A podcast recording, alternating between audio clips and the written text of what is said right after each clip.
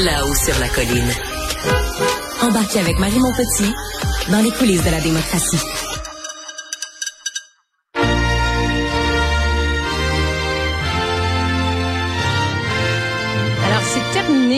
Où les députés doivent obligatoirement prêter serment au roi pour pouvoir siéger à l'Assemblée nationale. Et oui, c'est fait. Le projet de loi numéro 4 a été adopté à l'Assemblée, une loi qui va permettre de rendre facultatif ce serment.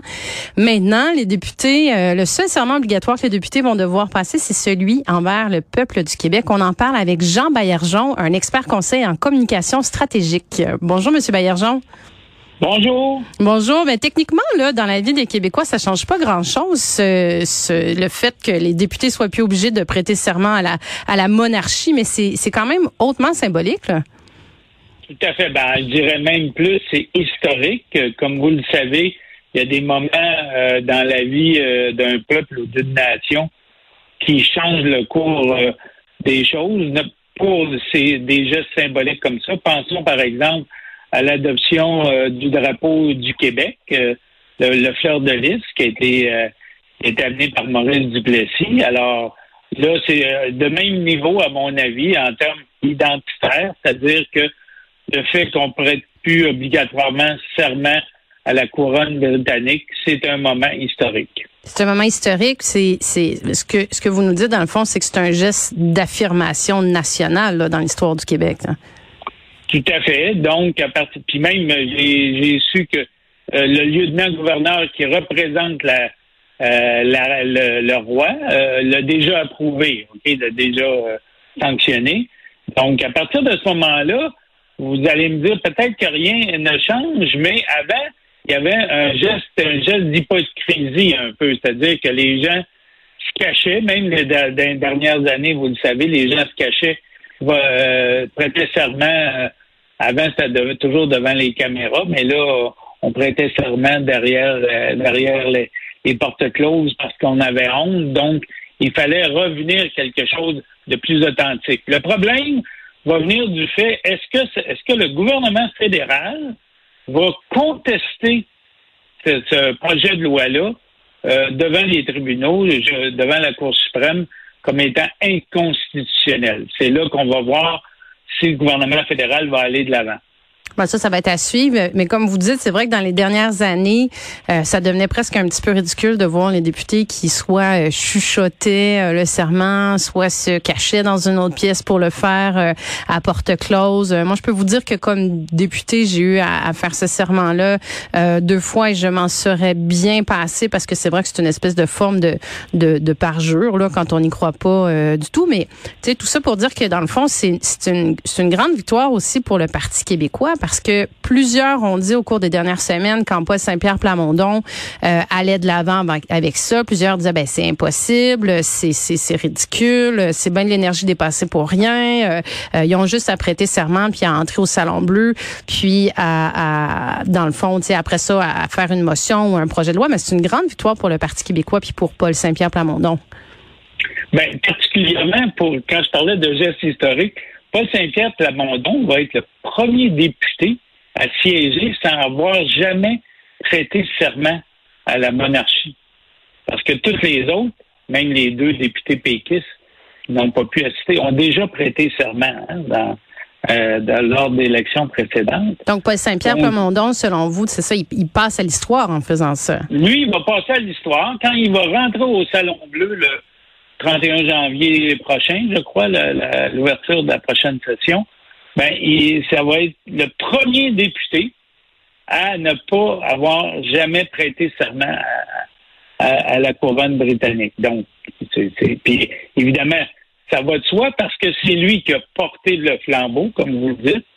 Et il faut voir aussi que si le Parti québécois n'avait pas résisté à la tentation de prêter serment derrière les portes closes pour pouvoir siéger dans les deux dernières semaines.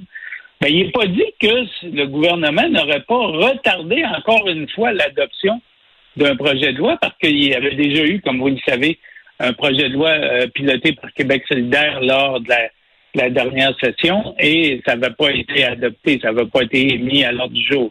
Donc, à partir de ce moment-là, on a gagné, on a crevé l'abcès, si on veut, du retard continuelle de l'adoption de ce projet-là loi-là grâce au Parti québécois et à Paul Saint-Pierre Plamondon.